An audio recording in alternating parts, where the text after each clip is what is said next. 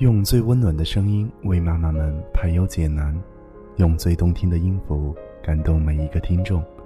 各位朋友，大家好，欢迎聆听妈妈 FM，做更好的女人。我是主播贝贝。今天要和大家分享的文章名字叫做《引导孩子自己去寻找答案》。每个人都有感性和理性的两种认识。理性认识需要进行逻辑思考，无论处在什么样的环境中，通过逻辑思维考虑该如何解决问题，就是理性认识。在通过理性思维得出结论的过程中，对事物的感知就是感性。感性是理性思维的基础。最近人们开始认识到，感性认识能力是人们生活中必须具备的基本功能之一。几年前，韩国开始流行感性指数，这一说法，报纸和电视上连篇叙述的宣称，感性指数低的人将不适于社会生存。敏感的妈妈们害怕孩子感性指数低于别人，争先恐后的把孩子送到可以培养感性认识能力和学校去学习。在学校培养感性认识的方法只有一种，那就是思考多样化。培养感性认识最重要的一点，就是从多角度进行思考，让孩子在面对一个事物时，能够从多个角度思考，是培养感性认识的核心。但是，强迫性的思考是不可取的。孩子面对不关心的东西，如果要求他去思考，反而会阻碍孩子的想象力。让孩子自己去思考，才是培养孩子感性认识的捷径。而这个捷径就是隐藏在生活中，不要忽略打破砂锅问到底的提问。在孩子的成长过程中，许多提问是没有答案的。比如，人为什么会死？人们为什么要进行战争？孩子类似的问题无穷无尽，如何回答这样的问题，令大人们很为难。不知道你是否遇到过这种情况？有一天，孩子忽然问妈妈。我是怎么生出来的？这种问题虽然有答案，但是十分难以回答。爸爸和妈妈在晚上相爱，就生出你来了。即使直接这样和孩子说，孩子也不会真正的明白。妈妈面对这种问题，不知道该怎样应付过去，最后只能回答：因为爸爸和妈妈结婚了。这样的回答之后，妈妈暗自松了一口气。以为自己的回答很巧妙，但是没有想到孩子的问题接踵而来。爸爸为什么和妈妈结婚？因为爸爸和妈妈相爱。爸爸和妈妈为什么相爱？爱又是什么？这时，孩子连最初问的是什么都忘记了。妈妈的耐心是有限度的，最后妈妈用生气的语调终止了对话。等你长大就明白了。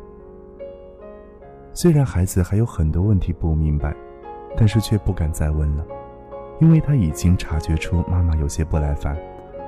在回答了几次孩子荒唐的问题之后，妈妈就开始故意躲避孩子的提问，而且还会觉得这样的对话是在哄小孩子玩，简直就是在浪费时间。这样想就是妈妈的错误了。孩子是因为真的很好奇才会问这样的问题。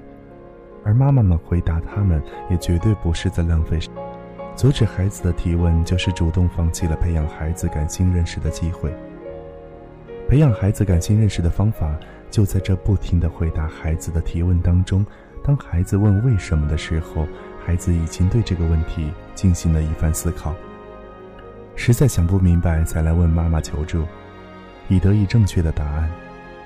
在孩子打破砂锅问到底的提问中，孩子的思维越来越活跃，孩子的思路也在不断的扩展，这是孩子感性认识的基础。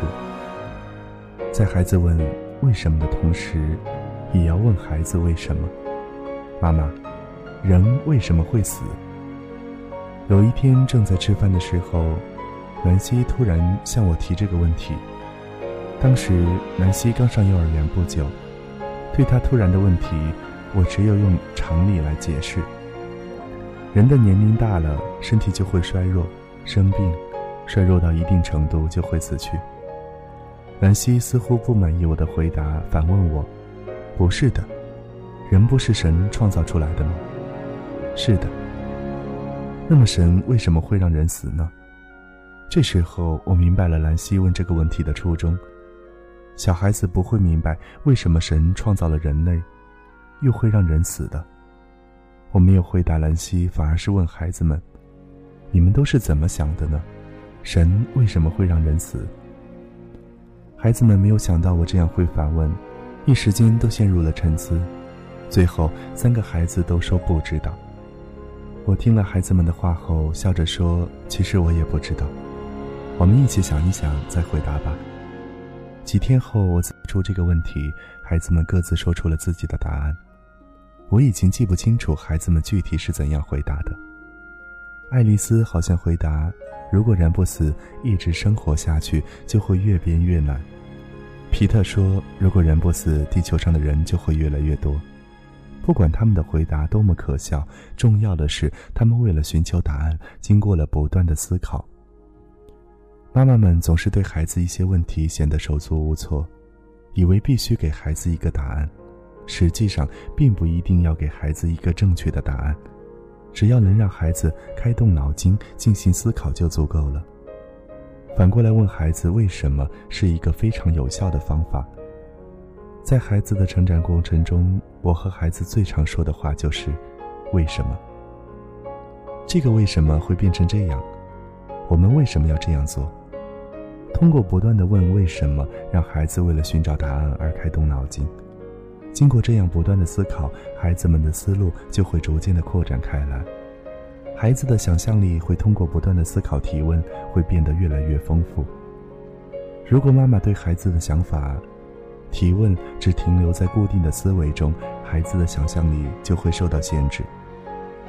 想要把孩子培养成感性认识丰富的人，妈妈首先要改变传统认识，不要总为孩子上什么培训班而苦恼。